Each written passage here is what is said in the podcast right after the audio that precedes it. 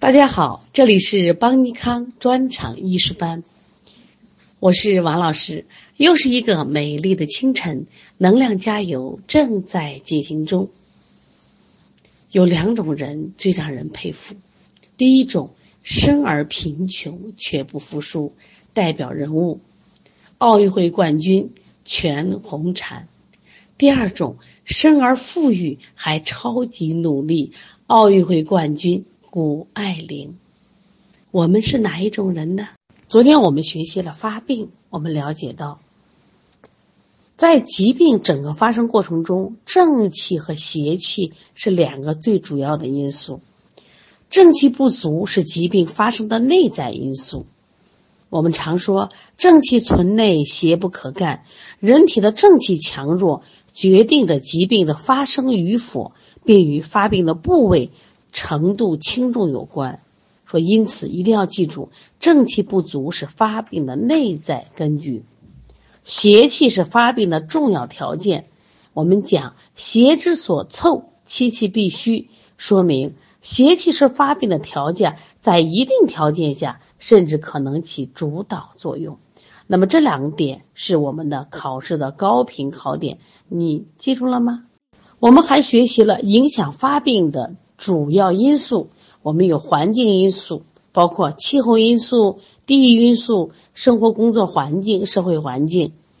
那么体质因素与发病也有关系，它可以决定发病的倾向性，特别是容易产生对某种病邪的易感性。在教材里，可对小孩、老人、女性、男子、胖人、瘦人。分别做了不同的总结。小儿脏腑娇嫩，情气未充，发病迅速，容易感外邪，而且容易化热生风，容易伤饮食，或者容易患生长发育的障碍的病。老人因为他脏气已亏，精血不足，也容易感邪而发病，但是他的病容易形成虚实夹杂或虚症，前言难愈。因为虚实夹杂或虚症，因此他的病呢不太容易好，千年难愈。那么女性呢，她是以血为本，她具有经、月经、白带、胎、产的生理变化，容易患肝郁、血虚、血瘀。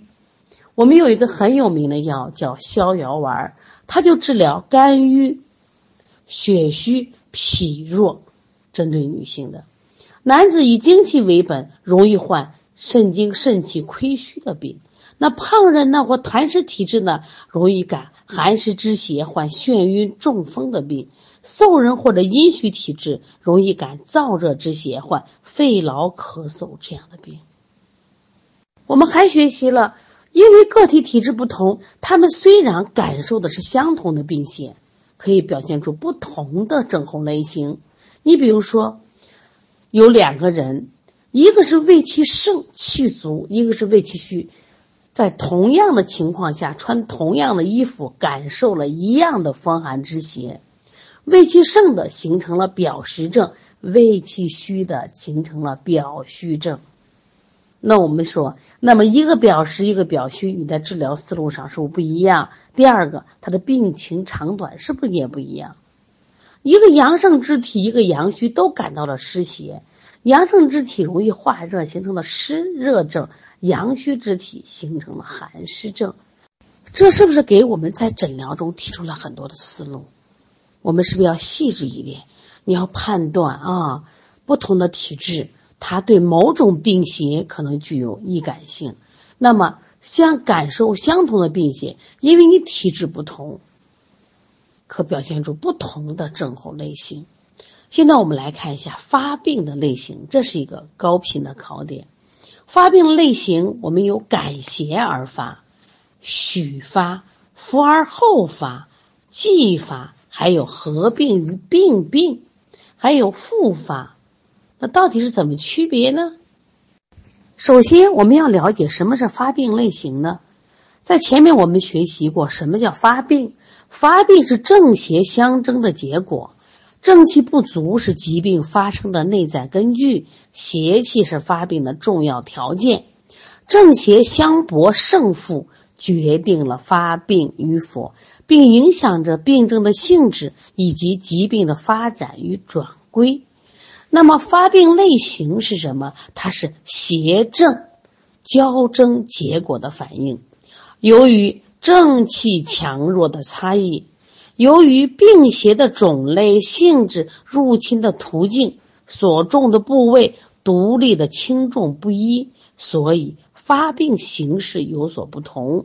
概括起来，有感邪继发、许发、伏而后发、继发、复发等类型。我们先去看一下感邪继发。感邪继发就是称为猝发，感邪后立即发病。发病迅速。你比如我们讲六淫之邪，还记得六淫吗？风寒暑湿燥火，一旦邪气较盛，正气抗邪，就会表现为感邪继发，为外感热病最常见的发病类型。比如说外感风寒、外感风热、外感燥热、暑热、温热、温毒等邪气为病。多感而继发，就受凉马上打喷嚏，甚至发烧，迅速。还有一个情志，情志巨变，就突然受到情志变化的刺激，暴怒、过度悲伤，会导致气机逆乱、气血失调，骤然发病。比如说昏倒、不省人事、胸痹。当然了，感受这种传染病。它因为性毒烈呀，致病力强，来势凶猛，感邪后马上就有病情危度，发病暴急，而且容易传染，还容易迅速扩散。所以我们国家为什么对这个新冠病毒就是管制这么严，防疫这么严呢？因为它传染特别快啊。另外，我们看一下，感邪继发是马上它就发作了，那许发呢？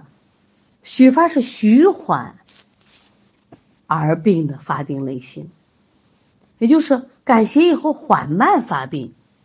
我们现在看一下许发。刚才说了，第一种叫感邪继发，就是快嘛。那许发呢，是感邪后缓慢发病，多是内伤邪气之病，像思虑过度、房事不节、忧愁不解、嗜酒成癖，它是积累性的、渐进性的病变。累积而发病，当时没出现，后来就有病了。还有像年老体虚，虽感外邪，正气抗邪无力，哎，机体反应性降低，常徐缓发病。像湿邪，像外感病的湿邪，它不明显，它因为年之重浊，所以起病呢都比较缓慢。所以遇到湿邪的话，就属于虚发。再来一个很重要的叫伏而后发，伏而后发就是感受邪气以后。它邪藏体内，藏了一段时间以后，在某些诱因的作用下，过了一段时间才会发病。这种发病多见于外感病和某些外伤病，比如咱们有一句话说：“冬伤于寒，春必温病。”你看你在冬天受到了寒冷的侵袭，在春天的时候发温病，这就是伏气治病。还有像我外伤所致的肌肤破损，经过一段时间后发为破伤风、狂犬病，这也属于伏而后发。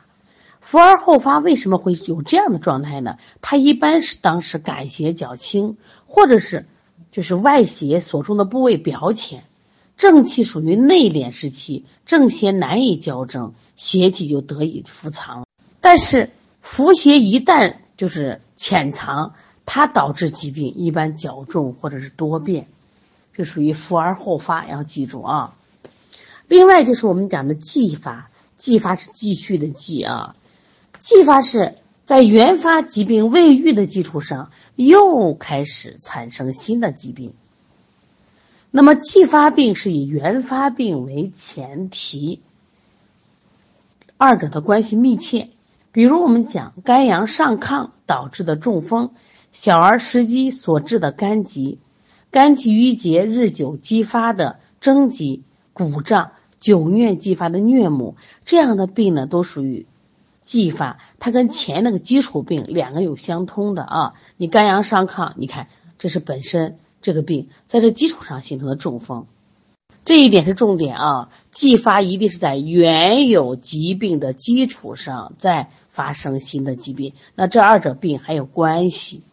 现在我们来看一下复发，复发是什么？这个疾病本来都好了吧，在病因和诱因的作用下再次发病。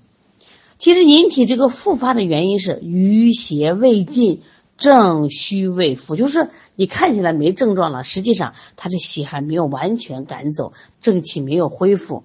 同时还有诱因，诱因的话和导致淤邪再次出现，正气更虚，从而使疾病不复发。这是我们儿童里面最常见的。我们调了很多孩子，比如一个月病三次，反复感冒都是复发，不是你没有调好，是他二次复发了。像这种复发啊，一种情况是。就疾病的恢复期，它本来余邪未尽，正气已虚。如果在调养的时候不合适，就容易导致复发。那么还有一种情况就是宿根，就是你看他症状的时候已经没有了，但是其实疾病的宿根仍然有，在诱因的作用下导致复发。一般的话啊，像正气不足，无力去除病邪；还有一种就是病邪的性质重浊脓。胶黏难以清除就湿邪，像我们病里边的休息力、癫痫、结石，它导致的疾病，休止期的时候正常，诱因的时候就复发了。还有一类病，像哮喘、鼓胀、胸痹，因为它是慢性缓解期的时候，症状比较轻，但如果情志刺激、饮食不当或者重感外邪、劳累过度，就会诱发，诱发就会急性发作，症状加重。就因此啊，大家需要记住的是，我们在治疗疾病的时候，一定要注意扶助正气，去邪避尽，清除宿根，避免诱因，减少疾病的复发啊。特别是我们在退烧，退烧的时候，你用的都是一些寒凉穴，特别伤正气。一定在他烧退以后，一定要扶住，否则的话，这个孩子就很快的就会产生某些诱因，就会容易疾病的复发。这个复发里边，我特别想说一下食复。食复是啥？在病的时候，我们在就中医会对这个食物呀、饮食有要求，但是西医没有要求。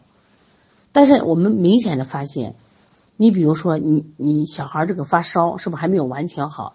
你只要把肉吃上，它很快的就开始什么呀？二次这个发病，是不是？像这个鱼虾海鲜，它可以导致这个。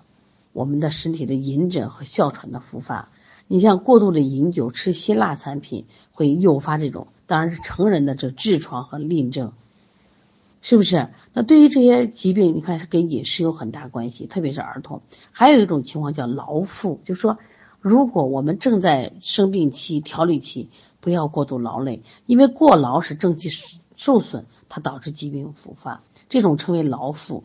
像成人的慢性水肿、哮喘、疝气、子宫脱垂、中风、胸痹这样的病，它就会因为你这个过劳引起旧病复发，而且复发的次数越多，那么病变的损害越多，以后愈后就越差。还有一种药腹，这个药也不能乱吃，知道吧？啊，特别是比如说在病期乱吃药，病后乱吃药，那么这种呢，大家知道。因为，比如说在疾病阶段，我们一般吃的药物都是扶正勿助邪，去邪勿伤正的这个原则。结果呢，我们着急啊，我又乱补一下吧，吃点什么膏类滋补呢？结果导致虚不受补，或者是你补了以后体内壅滞，反而助了邪，结果引起疾病的复发。下来我们谈一下合并与并病。这个合并呢，是指两经或两个部位以上同时受邪的病症。一般见于感邪比较盛、正气虚的，记住啊，两个经或两个部位以上叫合并啊，一定跟我们后面的要区分。那么什么叫病病？病病是感邪以后某一部位的症候还没好，又出现了另一部位的病症，它主要见于病位的传变中。这个合并和病病特别容易混淆，一定要注意区分啊，这也是个考点。我们在区分合并和并病的时候，要记住，第一个合并是啊，同时受邪，是几个经、两个经、几个部位或两个部位同时受邪。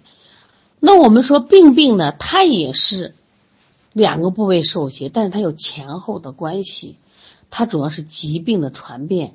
就第一个病比如说在肺，是不是？第二个病可能在脾，它是一个前后关系，是一个病位传变的关系，这是不一样的啊。关于发病的知识内容不多，我们再复习一下啊。发病的类型有感邪继发，有许发，有辅而后发，有继发，有合并和并病。那么一定要把它的区分啊。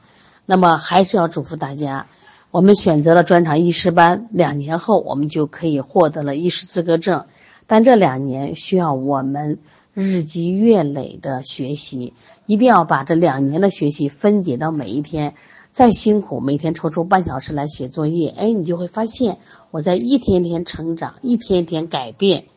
可能在不经意间，我们有了一个经验的改变。为什么？通过这两年的学习，我们真的系统的学习中医的啊基础、中医诊断，包括我们的中药方剂，还有内外妇儿针灸学，你就是我们中医的大咖，儿推界的大咖。